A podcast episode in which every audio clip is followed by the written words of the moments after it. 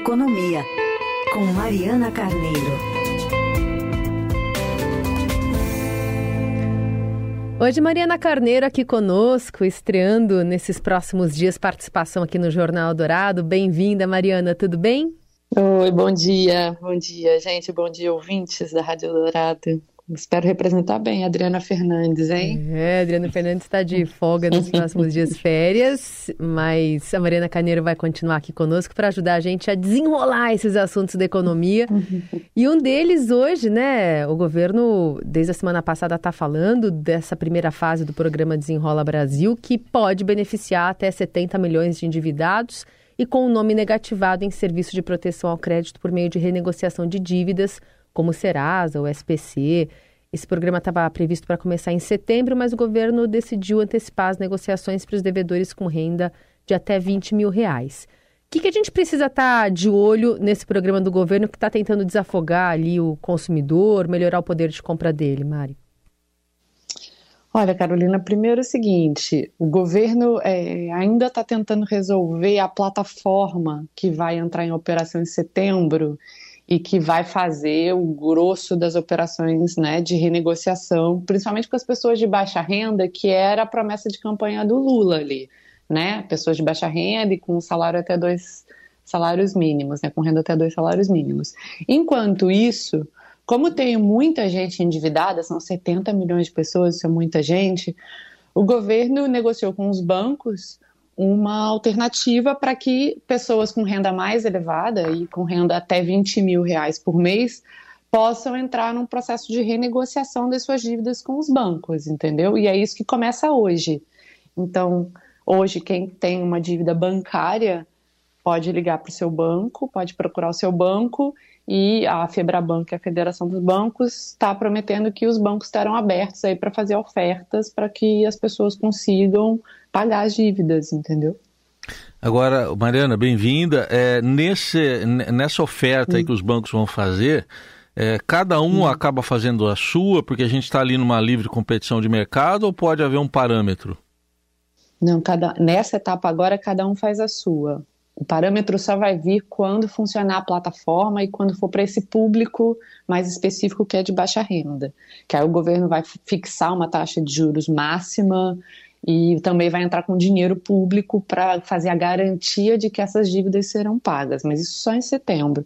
Nesse momento agora, livre mercado, os bancos vão fazer ofertas para os clientes que estão endividados e os clientes vão avaliar se vale a pena ou não. Assim, o que é importante dizer é que para os bancos vale a pena ele fazer essa negociação agora, porque o governo se comprometeu é, nessa primeira etapa são 50 bilhões de dívidas, né? Que, que essas, essas 30 milhões de pessoas aí que a gente está falando, esse universo aí tem esse tamanho de dívida. Se os bancos conseguirem renegociar, cada real que eles renegociarem, eles vão poder reemprestar. Então é um negócio para eles também. Uhum. Então pode ser que eles queiram oferecer uma taxa de juros vantajosa, entendeu? É isso que a gente está esperando. Mas o que, que vai acontecer de fato, a gente vai ter que esperar começar a rodar para a gente saber qual a taxa que os bancos estão oferecendo, se está funcionando, se as pessoas estão procurando, se estão fazendo renegociação de fato, entendeu? E a partir de hoje os bancos estão autorizados a fazer isso. Então é, a gente deve ter nos próximos dias essa média, né? Isso, exatamente. Uhum. A gente, como jornalista, vai ficar de olho nisso, né, para saber se os bancos estão metendo a faca ou se eles estão de fato propensos a, a fazer uma renegociação. A expectativa é que de fato exista isso, exatamente porque eu estou falando é, pelo negócio dos bancos mesmo, de colocar mais dinheiro para emprestar, que é assim que o banco ganha dinheiro, emprestando dinheiro, né? E, Mariana, em relação à segunda fase, você citou aí a segunda fase, está prevista para setembro. É, por que, que dividiram dessa forma? Tem uma informação de que o sistema não está adaptado, não está pronto ainda? Essa plataforma é muito complexa, porque lá em setembro o objetivo vai ser que haja aí de fato muita competição entre os bancos, né? A expectativa do governo é essa. Porque as pessoas vão entrar nessa plataforma com as suas dívidas e os bancos vão fazer um leilão para te oferecer a melhor condição de renegociação dessa dívida ou com juros mais baixos, ou com prazo mais longo, enfim, que eles puderem oferecer. Então, imagina, para você operacionalizar uma plataforma na internet que sustente aí 40 milhões de usuários, que é o que eles estão esperando nessa segunda fase, para renegociar essas dívidas. Então não é uma operação simples, o governo está fazendo isso em conjunto com a Febraban, mas é uma tarefa complexa. Só que como isso era uma, o desenrola era uma campanha, era uma, um discurso da campanha, né, do Lula na eleição, existia também uma ansiedade dentro do governo de começar a, ro rodar essa, essa, essa, né, essa política, né. O Lula prometeu ter que entregar no primeiro ano. É, existe essa ansiedade também do governo Lula de começar a rodar o governo, mostrar que está trabalhando, né? Politicamente para ele, ele tem que fazer, desde o início ele quis tentar mostrar, ó, estamos num momento diferente, virou o presidente, então existe essa ansiedade dentro do governo. Uhum. Até agora, como eles não conseguiram baixar a taxa de juros porque é atribuição do Banco Central, existe né, também essa pressão em cima do Banco Central para que ele reduza, então vamos colocar já na rua o que a gente consegue colocar, que é esse desenrola, entendeu? E aí, então, nesse segundo momento, aí cada correntista vai precisar buscar essa plataforma e aí migrar sua dívida para o banco, para a instituição que oferecer a melhor condição para ele. Isso, lá no segundo momento. Uhum. No segundo momento. Nesse primeiro momento, não, a pessoa tem que procurar o seu próprio banco, uhum. nesse momento agora. E assim, lembrando que é só dívida bancária, então você está com financiamento de carro, casa atrasado e quer renegociar, não vale para o desenrola, entendeu? A dívida bancária, principalmente dívida do cartão de crédito, que é um absurdo a taxa de juros no cartão de crédito, 450% ao ano no rotativo. Então, assim, vale a pena sentar e tentar renegociar a dívida do cartão de crédito, entendeu? Que é o grosso das pessoas que vão tentar renegociar agora, segundo a estimativa dos bancos e do governo também. E você falou de taxa de juros. É, setembro pode ser que a gente venha mais próximo de alguma mudança em relação à, Selic, né? Está se esperando que na próxima reunião do Copom alguma modificação aconteça por conta desse, dessa conjuntura econômica do país, o Congresso dando com a reforma, enfim. Ia ser bom para o governo, né? Se alguma coisa viesse ali meio coladinho.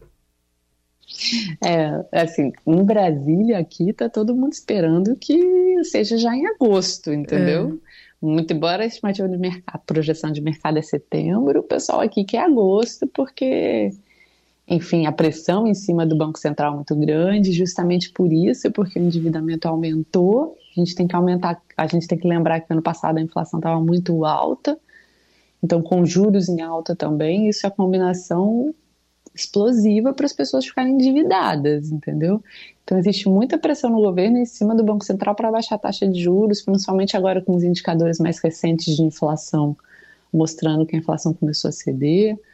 Mas assim, o que os, os, os diretores do Banco Central dizem é que existe uma explicação técnica para que isso esteja acontecendo, porque a inflação futura ainda não chegou na meta do Banco Central então, que é 3% de inflação. Então, assim, é, é um caminho que vai ser feito. Por isso as projeções de setembro, mas no governo, politicamente, as pessoas estão esperando para agosto.